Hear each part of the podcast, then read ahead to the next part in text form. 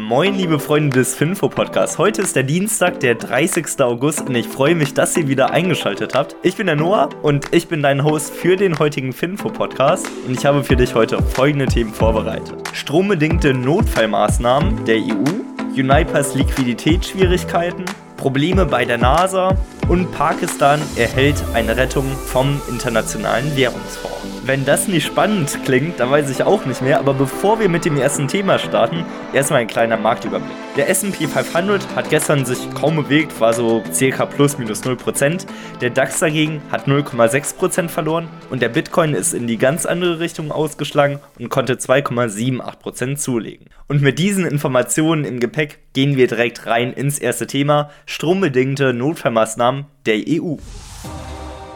Die Kommissionspräsidentin Ursula von der Leyen hatte sich gestern in Berlin mit dem Wirtschaftsminister Habeck getroffen und hier hatten beide verkündet, dass sich die EU darauf vorbereitet, in den Energiemarkt einzugreifen, um die steigenden Stromkosten zu dämpfen. Ziel der Operation ist es hier, die Verbindungen zwischen den Gas- und den Strompreisen zu trennen, die aktuell mächtig in die Höhe schießen, wie wir alle schon mitbekommen haben.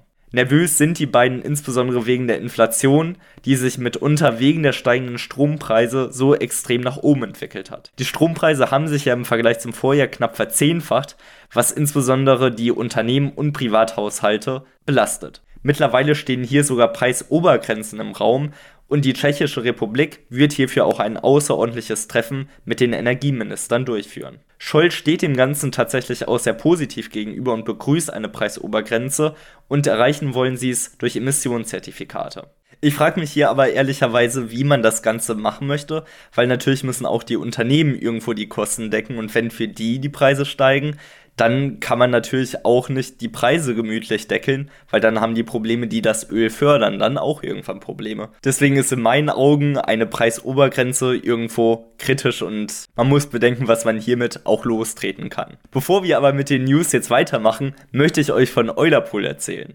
Eulerpool ist unser Finanzportal, wo du zuverlässig die besten Kennzahlen für dein Unternehmen findest und auch sogar den Fair Value ermitteln kannst. Also du siehst, ist die Aktie, die du gerade unter die Lupe nimmst, wirklich kaufenswert oder solltest du hier vielleicht noch ein paar Monate warten. Zusätzlich hast du auch noch die Insider-Daten, also kannst sehen, ob das Management auch gerade Aktien gekauft oder verkauft hat und hast damit einfach einen riesigen Vorsprung gegenüber all den anderen Teilnehmern. Wenn dich das Ganze angesprochen hat, dann schau doch auch gerne einmal auf eulerpool.com nach und teste das Ganze für 29 Tage kostenlos. Und wenn du dann sogar noch den Discount-Code FINFO in Großbuchstaben eintippst, dann kriegst du sogar insgesamt drei Monate kostenfreien Zugang. Normalerweise hast du nur einen, deswegen du hast nichts zu verlieren. Teste es einfach mal aus und du wirst sehen, es sind wirklich brutal gute Kennzahlen dort. Unsere Analysten checken hier wirklich händisch manuell die ganzen Kennzahlen und gucken, ob die auch wirklich richtig sind. Und einen Großteil ziehen wir auch direkt von der BaFin oder von der SEC und damit die Datenqualität ist wirklich unschlagbar. Und dazu kommen noch die ganzen Features wie auch noch ein Dividendenkalender. Das Angebot ist in meinen Augen wirklich unübertroffen in Deutschland. Test es aus für drei Monate, du hast wirklich nichts zu verlieren. Machen wir jetzt aber nach dem Werbeblock direkt weiter mit Uniper, weil die kommen jetzt gerade in Liquiditätsschwierigkeiten. Erst kürzlich hatte ja Uniper im Juli einen Kredit in Höhe von 9 Milliarden Euro aufgenommen von Deutschland, aber der ist jetzt ausgeschöpft, weil es einfach immer noch nicht besser läuft und Uniper fordert weitere 4 Milliarden Euro Unterstützung und wir schauen mal, ob das dann irgendwann auch mal reichen sollte, weil es sieht wirklich nicht gut aus bei Uniper und es ist kein Ende in Sicht. Uniper ist hier wirklich das größte Unternehmensopfer des russischen Energiedrucks und hängt wirklich von der Güte Deutschlands ab. Weil die Kosten für den Ersatz fehlender Vorräte aus Russland kostet das Unternehmen knapp 100 Millionen Euro am Tag. Deswegen verständlich, dass so schnell der ganze Kredit aufgebraucht ist und wie gesagt, es ist wirklich kein Ende in Sicht. Und das Ganze signalisiert auch nochmal, wie stark sich die Energiekrise in Europa und Deutschland bemerkbar macht und dass sich das Ganze auch noch verschlimmert. Denn auch Österreich muss jetzt bald eingreifen und wird sehr wahrscheinlich der Wiener Energie GmbH einen Kredit von 6 Milliarden Euro geben. Hoffen wir wirklich mal, dass sich die Lage in naher Zukunft verbessert und dass wir schnellstmöglich Alternativenergiequellen schöpfen können.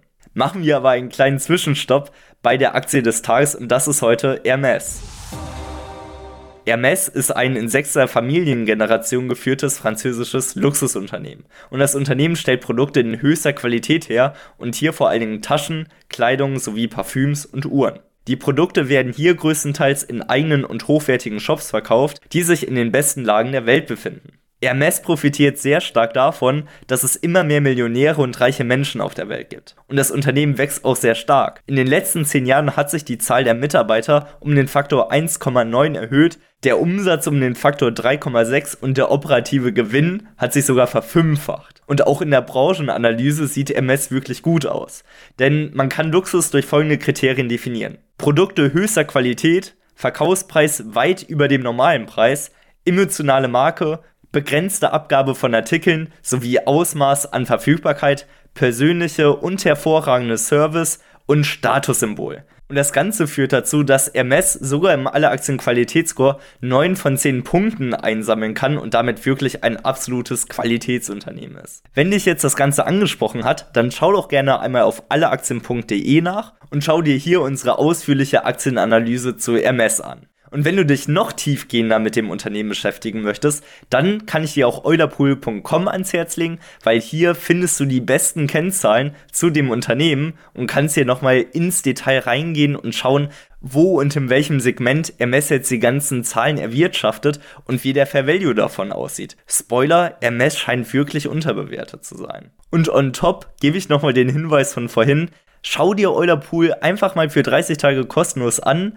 Mit dem Special Finfo hast du sogar drei Monate gratis, wo du es nutzen kannst. Du kannst es wirklich monatlich kündigen, du hast da keine versteckten Kosten. Mach's einfach, du wirst begeistert sein. Jetzt aber weiter mit der nächsten News. Und zwar hatte ich ja gestern schon von dem Raketenstart bei der NASA berichtet.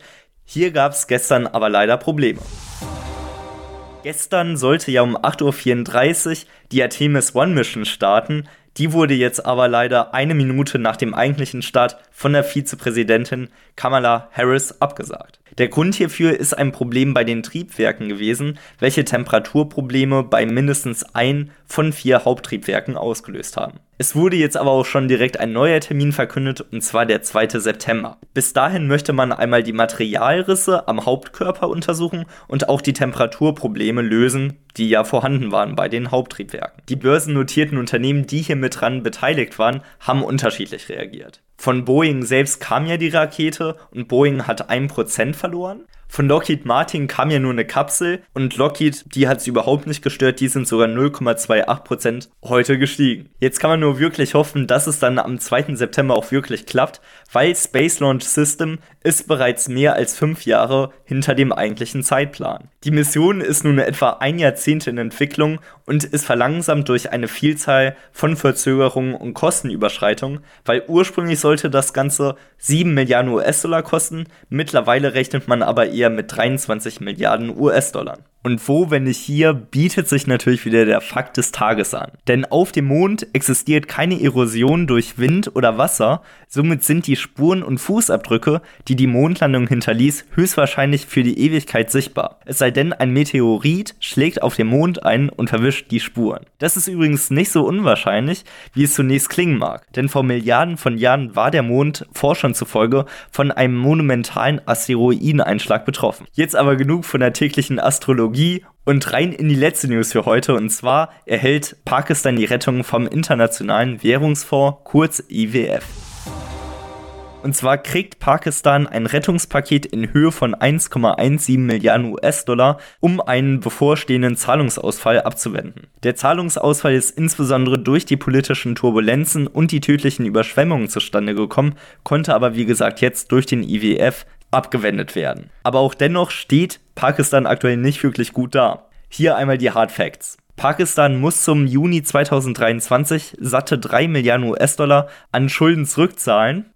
Dazu fielen die Devisenreserven bis August auf 7,8 Milliarden US-Dollar, was nur noch für zwei Importmonate reicht. Und die Inflation ist im Juli auf 25% gestiegen, was ein 14-Jahres-Hoch deklariert. Auch hier kann man wirklich nur hoffen, dass es der pakistanischen Wirtschaft in Zukunft besser geht und dass sich hier das Blatt wendet. Ich denke, dass die aktuellen Zeiten wirklich grandios sind für den Vermögensaufbau. Natürlich ist es schrecklich, was in der Welt aktuell passiert, respektive dem ganzen Kriegen, den Energiekrisen und es leiden natürlich auch sehr viele Menschen darunter. Aber dennoch ist jetzt gerade eine wirklich coole Zeit, weil so viele sich von den Märkten zurückziehen und genau da ist es vielleicht wirklich sinnvoll, antizyklisch zu handeln, wie es ja auch Warren Buffett immer predigt und jetzt gerade auch wieder durchführt, weil hier kann man wirklich seinen Grundstein für den langfristigen Vermögensaufbau legen, indem man in qualitativ hochwertige Unternehmen investiert. Und hier findest du natürlich die besten Informationen auf alleaktien.de oder auf eulerpool.com. Das war es jetzt auch wieder mit der heutigen Episode. Ich hoffe, euch hat das Zuhören Spaß gemacht und ich freue mich, euch morgen wieder begrüßen zu dürfen am Mittwoch. Macht's gut, ciao.